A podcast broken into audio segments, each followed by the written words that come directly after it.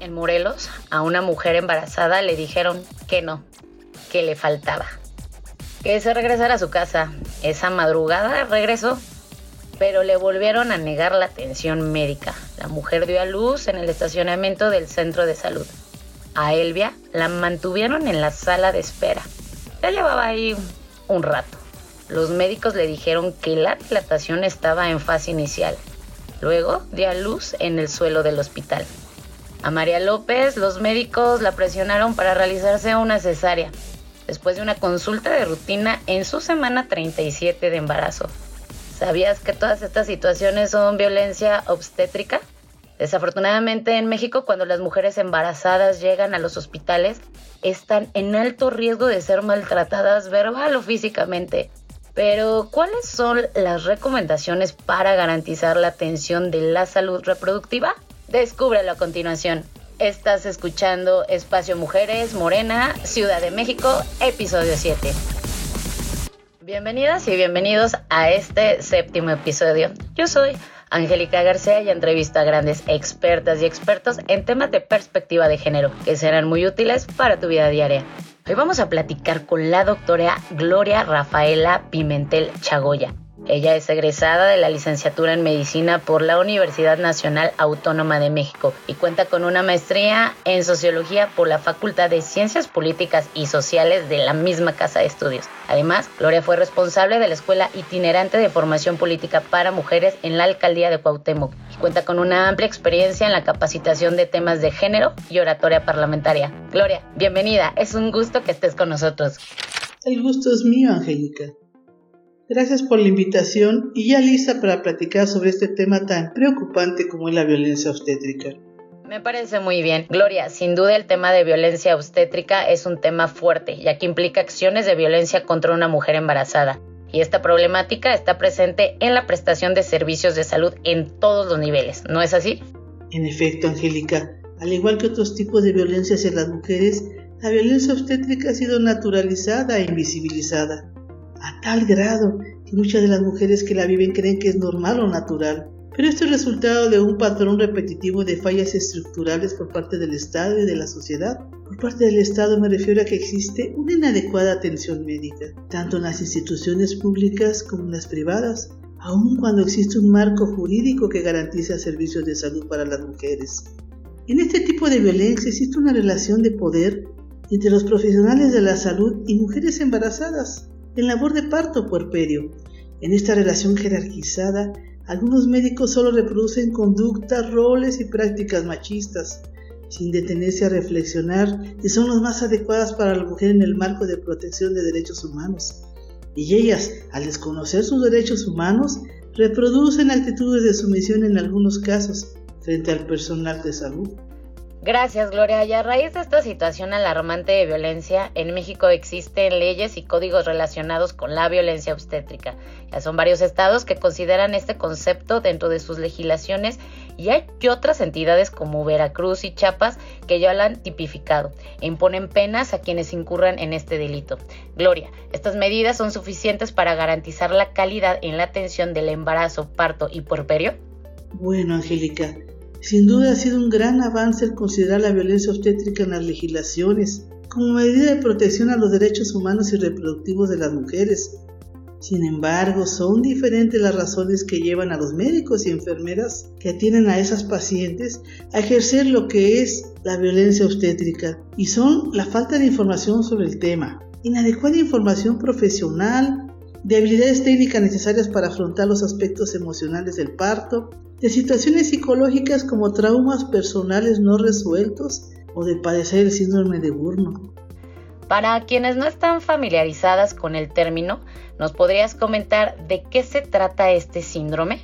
Claro que sí, Angélica. Mira, la Organización Mundial de la Salud ya reconoce el síndrome de Burno, llamado también desgaste profesional, como una enfermedad está integrado en la clasificación estadística internacional de enfermedades y que se actualiza y entra en vigor ahora en el 2022. Antes de continuar, Angélica, me gustaría recalcar que la violencia institucional y obstétrica perjudica también al personal de salud de diferentes maneras.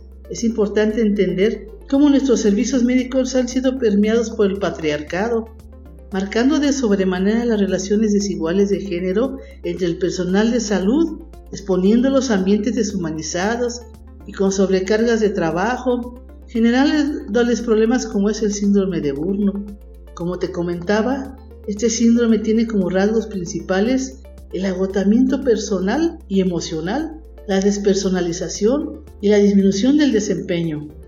El agotamiento personal ocurre por pérdida de la energía, desgaste emocional, fatiga, irritabilidad, pérdida del disfrute de las tareas insatisfacción laboral. La despersonalización es el distanciamiento afectivo, estados de depresión, actitudes negativas, insensibilidad, trato impersonal e indiferencia hacia los demás. Tenemos documentado el caso de una médica que cursando la especialidad de ginecología, con una actitud valiente, prefiere renunciar a sus estudios, a seguir siendo cómplice de un modelo institucional que maltrata su ejercicio profesional y ejerce violencia contra las pacientes embarazadas. Entonces, ante la carencia de una prevención primaria de este síndrome, las autoridades de salud tienen el reto de implementar herramientas y protocolos de atención adecuados para la salud mental, tanto para las mujeres embarazadas como para los profesionales de la medicina. Más aún, en el contexto de la pandemia por COVID-19, se requiere establecer mecanismos de planeación, coordinación e implementación de las medidas necesarias para satisfacer la demanda de atención en salud materna y perinatal. Como bien lo señalas, Gloria, la violencia obstétrica es un problema de salud pública que obliga a las áreas responsables de operar las políticas públicas de salud de nuestro país a tomar decisiones y acciones para enfrentarla. ¿Estás de acuerdo?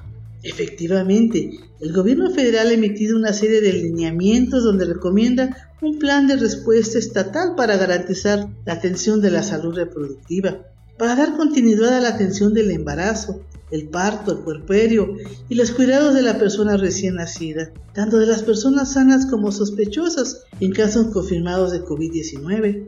Permíteme, Angélica, que te lea algunas de las recomendaciones más destacadas. Primero, designar un equipo coordinador para la implementación de la respuesta integrado por profesionales de la salud con diferentes áreas de especialidad, incluyendo sanitaristas, ginecobstetras y pediatras. Otra recomendación, Identificar unidades de primer nivel de atención que cuenten con espacios para la atención prenatal y obstétrica o aquellas que puedan ser instaladas con mínimas adecuaciones para evitar saturar los hospitales y para evitar un mayor riesgo de exposición en mujeres consideradas sanas y de bajo riesgo obstétrico. Y una más, agilizar la incorporación de personal de salud dedicado a la atención obstétrica, incluyendo la enfermería obstétrica y a la partera profesional, así como personal de enfermería general y auxiliares como apoyo fundamental en la atención de la salud sexual y reproductiva, integrando equipos multidisciplinarios. Gloria, para concluir esta breve charla, ¿nos podrías compartir cuáles serían las recomendaciones para que el personal de salud pueda llevar una relación más humana con las mujeres usuarias y se logre modificar las condiciones de la atención de embarazo, parto y puerperio? Es una pregunta muy interesante, Angélica.